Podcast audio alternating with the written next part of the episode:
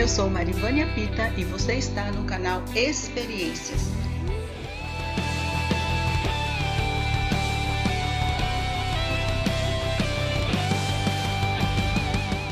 Comentarei hoje o livro Crer é também pensar, do autor John Stott. Eu já comentei livro desse autor aqui no meu canal. Vamos recordar quem foi John Stott?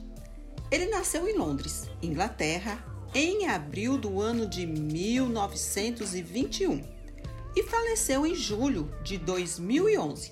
É conhecido no mundo inteiro como teólogo e foi excelente conferencista. O livro Crer é também pensar é uma crítica aos cristãos, principalmente aos líderes que não exercem o poder de pensar Antes, evitam o conhecimento, alegando que a fé supre o saber pensar. O livro é daticamente composto por quatro capítulos. Cristianismo Tolo é o título do primeiro capítulo do livro. Nele, John discorre sobre os vários rituais religiosos feitos com zelo, mas sem conhecimento ele cita três tipos de cristãos: os que colocam uma forte ênfase no ritual e na performance, os que concentram suas energias em ações políticas e sociais, e os que fazem da experiência o maior critério de verdade. Com esses exemplos, o autor enfatiza que seu desejo é que haja um equilíbrio bíblico e a fuga dos extremos fanáticos. O segundo capítulo, intitulado de Mas por que usar a mente? É um questionamento que o autor faz e ele mesmo responde: Usar a mente porque diz respeito a todo cristão que quer ver o Evangelho difundido e Jesus Cristo conhecido. E também porque tem a ver com o poder que o pensamento do homem possui de mudar as ações. O autor ressalta que todo grande acontecimento da história teve uma filosofia que capturou a mente, inspirou imaginação e ganhou aderentes. Alguns homens, individualmente sem poder, conseguiram governar simplesmente porque conseguiram influenciar mentes. Stott diz que boa parte do mundo é dominada por ideologias que, se não são totalmente falsas, são estranhas ao Evangelho de Cristo. John Stott diz que falamos sobre conquistar o mundo para Cristo. Mas que tipo de conquista queremos?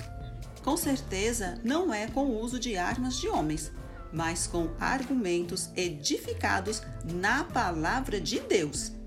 Ele diz que temos que destruir toda pretensão que luta contra o conhecimento de Deus. Conquistar o mundo para Cristo, segundo Stott, é entrar numa batalha de ideias. A verdade de Deus deve sobrepor as mentiras dos homens. De acordo com o autor, somos criados para pensar e que essa é uma das mais nobres características de semelhança divina que o homem tem. O homem é dotado de racionalização. Segundo Stott, Deus se comunica com o homem por meio do universo criado e por meio da escritura, se comunicando com palavras. Pela natureza, Deus se revela de forma visual e pela palavra de forma verbalizada. Em Cristo, a revelação de Deus toma as duas formas, pois Cristo é o Verbo feito carne.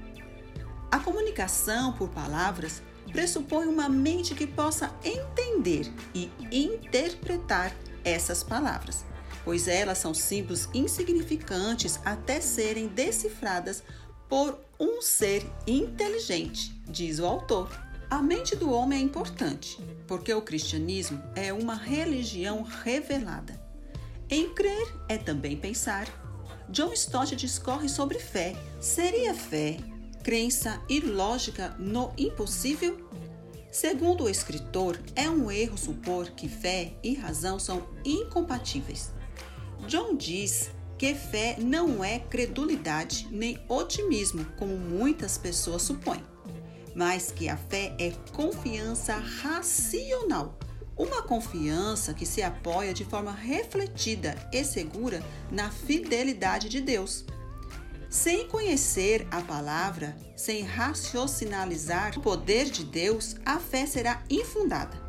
Assim, a fé e o raciocínio andam juntos e crer é impossível sem pensar. O autor cita o Dr. Lloyd Jones, que comenta essa verdade em Mateus 6,30, que diz: Se Deus veste assim a erva do campo que hoje existe e amanhã é lançada ao fogo, não vestirá muito mais a vocês, homens de pequena fé? Lloyd Jones diz: fé, de acordo com o ensinamento de nosso Senhor, nesse versículo, é um pensamento primário. E o problema de um homem de pequena fé é que ele não pensa. Ele permite que as circunstâncias o controlem.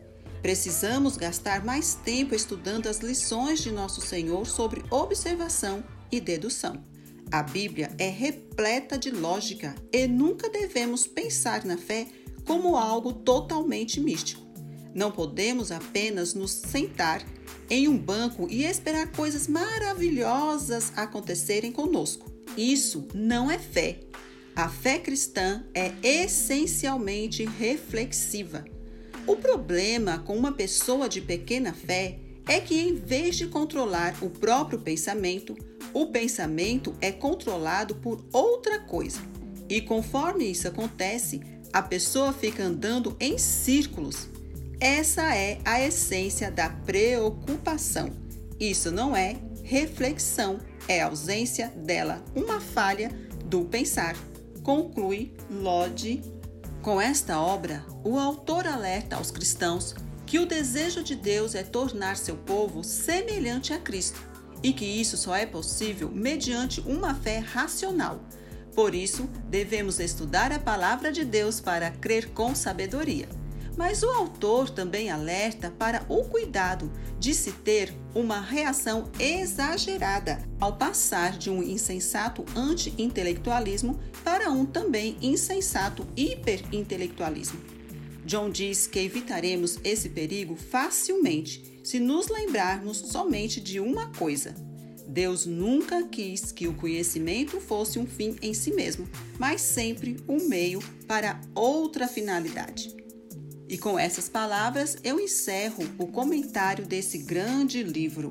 Crer é também pensar. Até o nosso próximo episódio. Tchau, tchau!